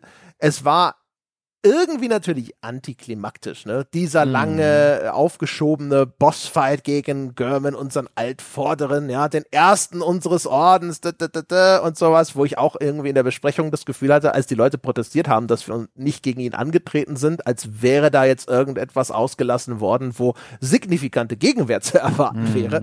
Umgekehrt, für mich ein schöner Abschluss, weil ich, weil es war vorher alles irgendwie mühsam und so unbefriedigend unelegant und der Sieg über German war perfekt. Das war ja, halt einfach ja. nur, weißt du, da, da hattest du das Gefühl, ja. genau. Man muss sich ein bisschen selbst belügen und äh, das und mehr auf den Skill als auf einen vielleicht zu hohen Level schieben. Aber es fühlte sich halt einfach geil an. Und dann gibt's noch mal einen zusätzlichen kleinen Abschluss, nämlich nachdem du den German jetzt auf diese Art ausgeschaltet hast, dann kommt noch mal ein riesiges Tentakelmonster, das dich irgendwie in seine Arme, in seine Tentakel schließt und dann stellt sich raus, dass du offensichtlich Germans Posten übernommen hast. Jetzt sitze ich mhm. in dem mhm. Rollstuhl und werde von der Puppe da irgendwo hingeschoben und sie sagt, aha, die Jagd beginnt von neuem und jetzt bin ich also offensichtlich diesmal bei diesem Ende der neue German. Und dann haben ja auch schon viele gefragt, was ist denn mit dem anderen Ende, dem anderen Endboss, Endboss? Da gibt's ja noch die Möglichkeit, nämlich diese Nabelschnüre einzusuchen, äh, einzusammeln. Und dann ist das Tentakelmonster, das mich hier noch freundlich umarmt hat, offensichtlich auch noch mal ein finaler, finaler Endboss, die Moon Presence. Aber ich hatte keinen Bock mehr, diese Nabelschnüre einzusammeln. Nee, das glaube ich. Reicht dann auch mal, ne? Man muss ja. ja auch nicht alle Gegner kaputt haben. Man kann einige ja, auch leben lassen, ne? Und vor allem, weißt du, das hatte jetzt ein cooles Ende gefunden, finde ich. Weißt ja. du? Ich habe vorher wirklich gearbeitet, ich habe hart gekämpft. Es gab äh, Tiefpunkte gegen Ludwig, es gab Höhepunkte, wie der Kampf gegen Maria, den ich total toll fand, der auch genau die, die das richtige Maß getroffen hat, ne? Äh, mehrere Versuche und sowas, aber jetzt nicht endlos, frustrierend, viele Versuche. Der Orphan of Cause war auch ein ordentlicher Brocken. Lawrence schwieriger als nötig, ja, äh, durch Dummheit sozusagen. Mhm. Und jetzt aber noch mal am Schluss einfach noch mal so eine Ehrenrunde durchs Stadion. Weißt du, einfach ja, noch mal mühelos, ja, äh, an der Tribüne vorbei, den Ball entlang gedribbelt und eigentlich mehr gewunken als aufs Tor geschaut. Das war schon schön. So ein bisschen wie das letzte Spiel von so von einem berühmten Fußballer, der jetzt seine Karriere beendet, der so in der 70. Minute ausgewechselt wird, weil er nicht mehr kann und dann aber auch einfach das Spiel endet, wo einfach alle Leute sagen, komm, es ist jetzt auch vorbei einfach. ja, ja, aber nee, ist doch schön. schön. Das freut mich. Das freut mich. Also meine Figur, die habe ich auch abgestellt jetzt im Hunter Stream. Ähm, aber ich muss gestehen, was das Emotionale angeht, so, wo ich quasi mit meiner Figur oder als meine Figur Abschied genommen habe, das war tatsächlich schon vor Beginn des DLCs, weil ich das so toll fand, als ich ja dann damals dann German gesagt habe, nö, nö, also alles klar, tschüss, und er haut mich dann kaputt und dann wach ich ja wirklich auf in den Straßen der Stadt, als wäre dieser Albtraum hinter mir und alles ist vergangen. Das war für mich ein schönes Ende. Da habe ich quasi emotional Abschied genommen und der Rest war dann noch mal so, ich bin dann noch mal eingenickt und habe hier noch mal so kleine Albträumchen gehabt und das noch mal durchlebt, aber meine Figur habe ich quasi rückblickend verabschiedet an dieser Stelle, weil das war einfach toll. Das Gefühl, man hat eine Nacht durchlebt und durchstanden in diesem Horror und jetzt hat man es rausgeschafft, das war ein schöner Moment. Ja, ich fand, also ich habe hab echt auch, äh, glaube ich, deswegen so lange damit gewartet, diesen German-Kampf zu machen, weil ich immer gedacht habe, so, aber vielleicht willst du vielleicht nicht doch noch mal diese Chalice Dungeons oder sonst irgendwas, ne? Mm, uh, Nee, das wollen wir nicht. Das wollen wir nicht, nee. Nee, nee, also jetzt einfach nur so ich für mich, ne? Nicht, nicht wir ja. in den Diaries. Das war mir schon klar, dass erstens, äh, dass du da nicht jetzt sagst, so, na klar, das ist genau das, was ich mir gewünscht habe, André. Schön, dass du es ansprichst. Und umgekehrt, ich habe mir auch gedacht, so, ich glaube, dass also der, der Wert, das jetzt nachzuerzählen, was in den Challenge Dungeons passiert, das, das habe ich nicht. Aber ich habe immer gedacht, ich habe so zwischendrin gedacht, so, wenn du jetzt aufhörst mit Bloodborne, dann war es das wahrscheinlich. Ne? Also bis ja. zumindest bis, wenn, wenn nicht doch irgendwann das das Remake kommt, auf einem Level ja. wie äh, das Remake damals zu Demon's Souls. Dann würde ja. ich es vielleicht ja. nochmal spielen. Aber äh, und wenn das jetzt in fünf Monaten auf den Markt käme, weiß ich nicht zum Beispiel, ob ich dann nicht sage, ja. nee, du, es reicht, ich kann nicht, ich kann noch nicht, ich bin noch nicht bereit ja. dafür. Das ne, ist auf jeden Fall jetzt dann ein Abschied für, äh, von Bloodborne für wenn nicht für immer, dann schon für eine längere Zeit. Und dann habe ich immer gedacht, ja. so vielleicht willst du es ja jetzt diesmal wirklich so richtig melken. Ne? Also ich will da rausgehen und das Gefühl haben, ich lasse nichts zurück, ich lasse kein Geld auf dem Tisch liegen. Äh, ich will damit auch jetzt wirklich dann abgeschlossen haben, jetzt nachdem wir es jetzt mal uns so richtig böse gegönnt haben. Mhm. Und äh, deswegen habe ich da jetzt schon überlegt und so. Und dann habe ich aber auch gedacht, also das Interesse ist einfach nicht da, die Chalice Dungeons jetzt noch wirklich komplett dann auszuloten. Und äh, äh, auch, wie gesagt, also da wegen der Moon Presence da nochmal komplett irgendwie loszuziehen und zu gucken, wo waren denn jetzt überhaupt, das gibt's denn hier noch Nabelschnüre, gibt's irgendwo den Nabelschnurversandhandel? Nein, musste alles hm. persönlich abholen. Da hatte ich einfach, und dann, da war schon auch erkennbar, dass ich dachte so, ja, cool. Aber ich muss sagen, für mich, äh, der DLC war jetzt wirklich was, das hat nochmal mein Gesamturteil, glaube ich, erheblich verbessert.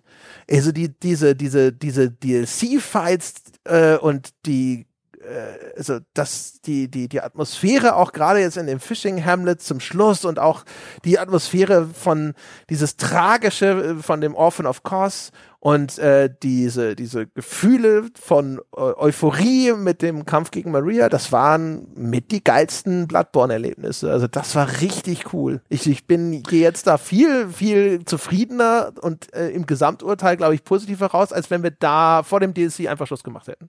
Äh, Dito geht mir genauso, weil die DLCs für mich etwas hinzugefügt haben, was ich beim Hauptspiel so ein bisschen vermisst habe, nämlich die Epic. Ich fand es im Hauptspiel auch faszinierend, die Vorstellung, ne, man hat diese Nacht, die man durchleben muss, die Welt ist in sich komprimierter gewesen, darüber hatten wir ja gesprochen. Aber der DLC hat das nochmal so geöffnet, neue Areale hinzu, dann vor allem auch nochmal das alles gedehnt und nochmal neue Höhepunkte da gesetzt mit diesen Bosskämpfen. Äh, aber ich gehe hier dann auch raus und denke mir im nächsten Halbsatz schon, ich hab richtig Bock auf Dark Souls einfach. Ich bin, also das war für mich eine tolle Nebenstraße, die ich gerne entlang gefahren bin, aber ich weiß einfach, die Dark Souls Spiele, die nochmal ganz anders äh, verankert sind und ein ganz anderes Geschmäck haben, das liegt mir einfach nochmal wesentlich mehr am Herzen. Also, das war ein tolles Erlebnis. Ich bin froh, das jetzt mal gespielt zu haben und um Gottes Willen, ich hätte niemals gedacht, dass ich Bloodborne durchspiele. Noch vor ein paar Jahren hätte ich gesagt, ne, das ist die Art von Spiel, da bin ich auch einfach nicht gut genug, da habe ich nicht genug Durchhaltevermögen. Nee, das jetzt gemacht zu haben und die Reise dokumentiert zu haben, ganz toll für mich. Also bin ich auch sehr glücklich, auch das wieder gemeinsam mit dir gemacht zu haben. Aber ich weiß auch schon, ich ich brenne vor allem auf das dritte Dark Souls, weil die beiden Dark Souls Spiele trotz der vielen Leiden, die wir da durchlitten haben, und es war ja wirklich also, leidvoll, einfach eine tolle Welt, also wirklich, ja. Ja, wobei man muss ja dazu sagen, also beim zweiten war das Leiden ja eigentlich eher die, die Langwierigkeit und ansonsten. Genau, ja klar, ja, ja, voll. Also eben aus verschiedenen Gründen gelitten, aber trotzdem, die Welt dieses epische als Ritter gegen diese Monster da antreten und vor allem, das möchte ich mal betonen, auch ein Schild dabei zu haben. Das ist eine Spielfantasie, die finde ich so toll, die geht so auf mein Herz drauf.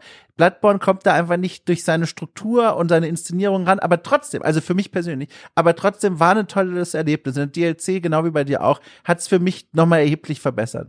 Ja, genau. Also das war echt super. Ich werde auf jeden Fall, ich werde dieses Kontersystem, das werde ich schon sehr vermissen. Also ich hatte mhm. ja witzigerweise am Anfang, glaube ich, sogar in unserer Kickoff-Folge genau darüber gesprochen, dass ich davor ja. am meisten Respekt hatte, ja. weil ich dachte, man ja. braucht das unbedingt und ich kann das nicht gut. Und jetzt konnte ich es am Ende tatsächlich, zumindest bei bestimmten Gegnertypen ziemlich gut. Ne? Bei sowas wie Ludwig war es immer noch scheiße, weil ich das, was weiß der Geier, ne? wann musst du da denn kontern, wenn das linke Huf links oben ist und der, der das rechte Huf irgendwie vorne rechts. Ähm, aber jetzt gerade auch, wahrscheinlich auch, weil das in dem Kampf gegen German, ne, weil ich da nochmal so richtig viel gekontert habe und das fühlte sich alles so geil an und so mühelos und das auch noch bei einem Gegner, den ich vorher gar nicht irgendwie schon 15 Mal studiert hatte.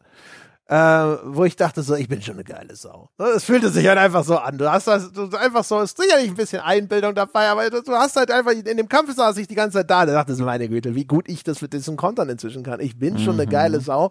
Und ich glaube, das werde ich in Zukunft dann schon so ein bisschen äh, vermissen.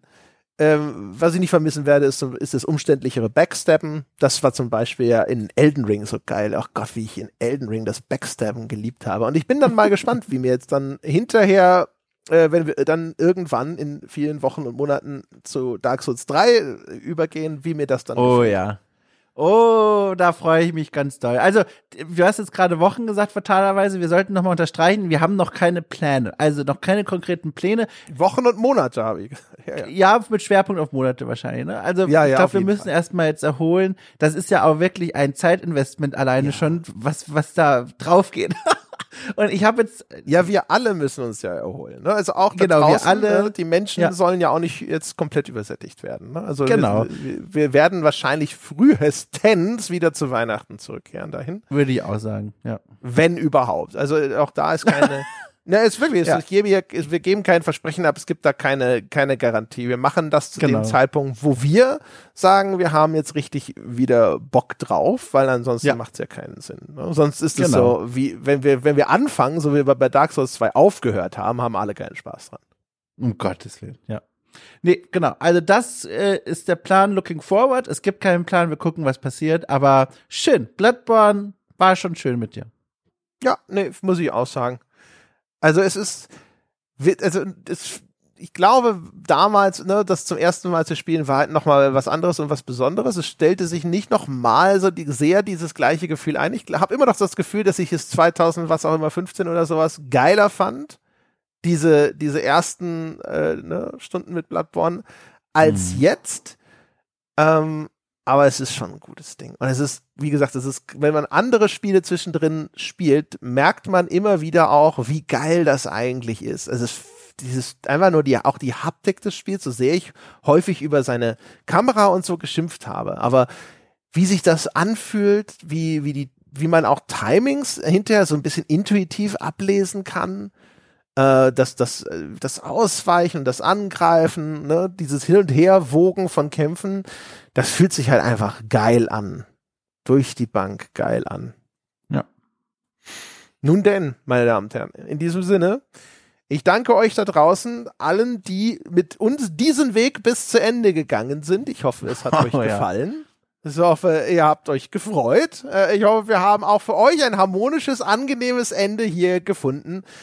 Das war's mit den Bloodborne Diaries. Vielen Dank und bis irgendwann.